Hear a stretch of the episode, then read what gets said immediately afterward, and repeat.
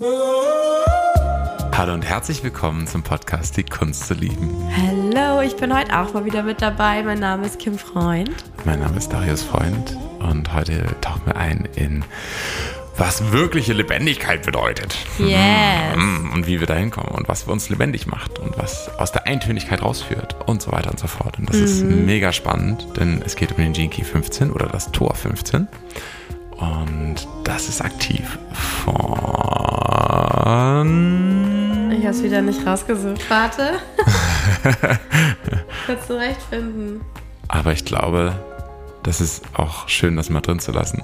Ja, oder? Muss nicht immer alles Ja, ich finde auch. Ich finde es immer mega schön. Denn auch das hier ist so ein kleines Abenteuer dann. Okay, Pressure, Pressure. Ja, wirklich. Oh Gott, oh Gott. Also, vom 20. bis zum 24. Juni ist das Tor aktiv. Das heißt, äh, wir sind gerade mittendrin in der heißen Phase und ähm, der Moment, in dem wir es aufnehmen, ist auch Mitsommer. Also wir sind auch an dem Punkt angekommen, an so einem absoluten Höhepunkt. Mitsommer entspricht archetypisch dem Vollmond, Ja. dem Vollwerden der Dinge, der Mutterschaft. Ähm, ja, diesem Moment, wo wir in so, ja, an unserem Höhepunkt am Zenit ankommen. Und das ist ja auch der Anfang des Sommers. Yes, yes, Yes.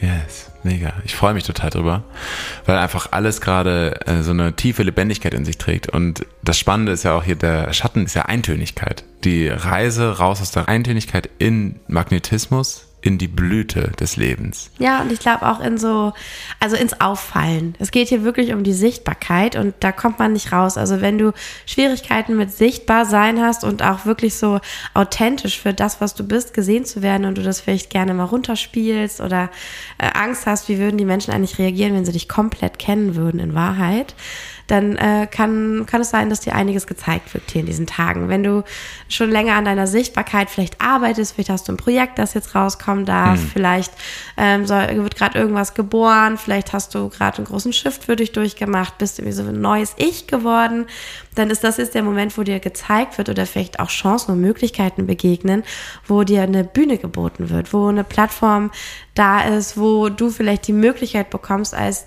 das, was du kreiert hast, auch zu strahlen.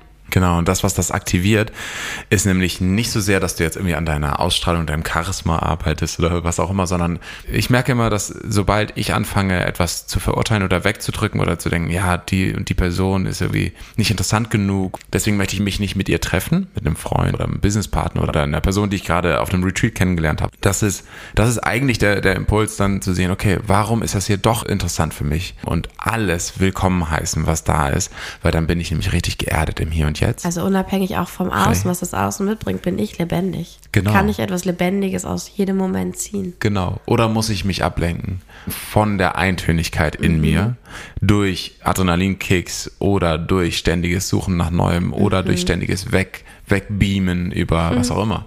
Und das ist ganz spannend, weil hier geht es ganz viel auch um diesen Komfort, den wir heutzutage haben. Und da habe ich so eine kleine, kleine Geschichte zu, die ich einfach nur mal vielleicht teilen möchte. Ja, super gerne. Ich war jetzt letzte Woche auf einem Man's Work Retreat, das war von den Sacred Sons organisiert in Devon in UK in England. Und es war richtig intensiv, denn ich habe ganz viele tolle Erkenntnisse einfach für mich dabei gesammelt.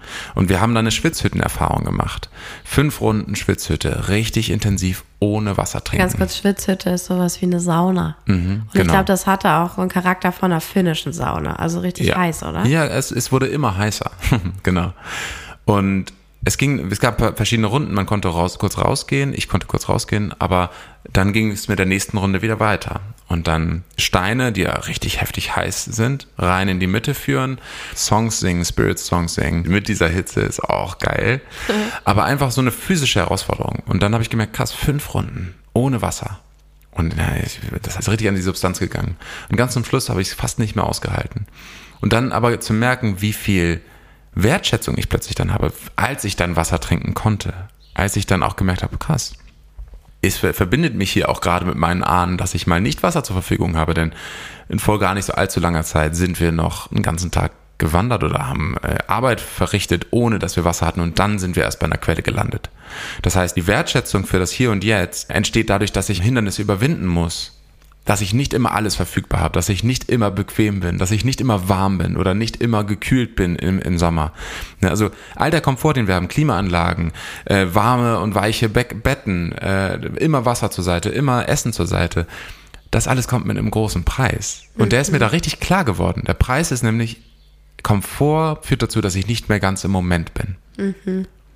Und nicht mehr ganz im Moment sein ist nicht mehr voll die Lebendigkeit spüren. Aber es ist spannend, weil äh, bei mir hat sich das Tor auch sehr angekündigt und ich war ja mit dem Fahrrad, mit unserem Sohn, äh, bin ich zu einem Campingplatz gefahren, weil ich einfach Lust hatte, äh, ein bisschen draußen zu sein und auch mal raus aus diesem Alltag. Ähm, und irgendwie mit dem ganzen Komfort, den wir haben, kommen auch immer viele Verantwortungen und Aufgaben. Also wenn ich ähm, viel Geschirr habe, dann muss ich das auch ständig abwaschen. da habe ich viel zu tun. Anstatt wenn ich wie beim Camping nur ein Teller pro Person, Gut, das muss auch abgewaschen werden, aber hält sich immer in Grenzen. Kann ich dreimal am Tag machen, easy. Das ist in fünf Minuten fertig. Und das sammelt sich nicht so an. Also Komfort kann auch einen Haufen Arbeit und Zeitaufwand dann mit sich bringen, weil sich ähm, so ein bisschen was verschiebt. Also weil wir nicht sofort die Dinge machen in dem Moment. Mm, und mir tat es einfach gut, auch wieder physische Herausforderungen zu haben, statt nur geistige. Also nicht nur wichtige Geschäftsentscheidungen treffen, Dinge vorhersehen, entscheiden, entscheiden, sondern einfach, hey, ich bin hier mit dem Fahrrad und dem Kind und dem Stuff. Wir wollen jetzt hier diese Strecke schaffen. Also da, da denkt man nicht lang nach. Manchmal hat man gar keine Auswahlmöglichkeit, da macht man das einfach, ob das angenehm ist oder nicht. Wir sind im strömenden Regen angekommen. Da brauche ich mich jetzt auch nicht drüber aufregen. So ist es halt. Kann ich nicht ändern und äh, haben uns dann irgendwie da unter die Terrasse gesetzt und erstmal äh, Milchschaum und einen Kaffee getrunken und dann gewartet, dass wir äh, unser Zelt aufbauen können, dass der Regen aufhört. Und dann war ich einfach umso dankbarer, als er aufgehört hatte. Und ich wusste so, jetzt können wir das hinstellen, wir können es trocknen. Also die Art, mit den Dingen umzugehen, ist viel dankbarer. Ich, ich fühle mich dann schneller dankbar, ähm, weil kleine Dinge schon wieder was Großes, also angenehm angenehmes Gefühl auslösen. Und ich bin nicht so im Komfort verfangen, dass ich noch mehr Komfort brauche. Oder häufig ist auch der, das Ding, dass ich noch mehr Konsum brauche, um mhm. mich überhaupt noch wohler zu fühlen. Also es tut auch gut, sich so ein bisschen ausgeliefert oder nicht so wohl zu fühlen, weil dann brauche ich es nur ein bisschen, um mich richtig, richtig wohl zu fühlen und richtig genießen zu können. Yes. Und die Frage, kann ich in großem Komfort überhaupt noch genießen? Ja. Weil es ist einfach Fakt, dass wir uns an Sinneseindrücke gewöhnen und die dann nicht mehr spüren können. Das ist wie der olfaktorische ähm, Sinn in unserer Nase, dass wenn es stinkt und dann nach fünf Minuten merken wir es nicht mehr oder das eigene Parfum nicht mehr riechen können, Ganz weil genau. wir uns dran gewöhnt haben. Und dann ja. brauchen wir noch mehr Parfum. Genau. Ja. Und deswegen ja total schön, was du, was du gerade beschreibst. Ähm, oder du warst noch nicht fertig. Ne? Nee, nee, doch, doch, genau. Und da habe ich einfach auch gedacht, ja, ich brauche mehr physische Herausforderungen, um mich lebendig zu fühlen und genießen zu können. Und ähm, ich brauche nicht mehr Komfort, um mehr genießen zu können. Mhm. Das war so ein Denkfehler bei mir, zum Beispiel im letzten Jahr. Ja. Genau, ja, weil dieser, dieser Gene Key hat einfach das Dilemma vom Komfort. Denn wir denken immer, Komfort ist etwas, wofür es sich zu leben lohnt. Und gleichzeitig sind wir uns gar nicht bewusst, ganz ehrlich, ich bin mir dessen gar nicht bewusst, dass ich von komfortabler Situation zu komfortabler Situation jumpe. Ich, ich, spüre weder Hunger im Alltag, noch spüre ich wirklich Kälte, wenn ich sie nicht haben möchte. Sondern habe ich eine dicke, tolle Winterjacke, die ich mir mm, geholt habe. Heizung. Heizung. Ich spüre nichts mehr um mich herum. Und dann fange ich. Du musst nämlich, auch nie abwarten. Und dann fange ich nämlich an. Wartezeit. Genau, genau. Und dann fange ich nämlich an, mich zu beschweren darüber, dass das Benzin ein bisschen zu teuer ist. Oder dann fange ich an, mich darüber zu beschweren, dass das äh, Essen im Restaurant zu spät ist. Und diese Eintönigkeit, die hier in diesem Gene Key drin steckt, ist nämlich genau das, Eintönigkeit von unseren Erfahrungen, weil wir nichts mehr spüren. Weil ja, wenn weder immer Hunger, das Kälte, passiert. Wärme, nichts ja. passiert mehr. Und deswegen brauchen wir dann plötzlich krassesten Luxus oder krassesten Konsum oder krasseste Wellness oder was auch immer, um irgendwas zu spüren. Ja, und das ist ja auch die Idee, sich zu spüren und wir suchen es an falscher Stelle genau. und werden da immer extremer, aber finden nichts, was uns nachhaltig uns spüren lässt, also langfristig und auch ohne Anstrengung oder ohne viel Aufwand. Und ähm, eigentlich ist das auch das Tor ähm, der Extreme, heißt es auch. Und es geht um Anderssein. Es geht um sich erlauben, das halt anders zu machen, sich selbst zu überraschen. Und es geht auch ähm, um die Balance zwischen Extremen, also nicht auf der einen Linie immer zu bleiben, sondern auch also in beide Richtungen zu gehen, das hoch und runter, weil wir dann auch alles wertschätzen können dazwischen. Da findet halt das Leben und die Lebendigkeit erst statt, wenn ich switche von super angenehm zu super unangenehm, aber beides wertzuschätzen weiß, weil ja. ich weiß, und im Übergang vom einen zum anderen, da fühle ich mich richtig lebendig. Nicht im einen Extrem, auch nicht im anderen. Ich muss mich auch nicht komplett ins Unbequeme stürzen. Da wird auch ein Teil von mir suffern und leiden und es wird mich auch nicht lebendig fühlen lassen. Dann fühle ich mich vielleicht eingesperrt, gefangen, äh, im Opfermodus. Das ist auch nicht schlau, aber in dem, in dem Switch von beidem. Und was ich richtig interessant finde, hier geht es um den Rhythmus. Und es gibt zwei Tore. Es gibt eins vom eigenen Rhythmus, wo der eigene Rhythmus ganz wichtig ist.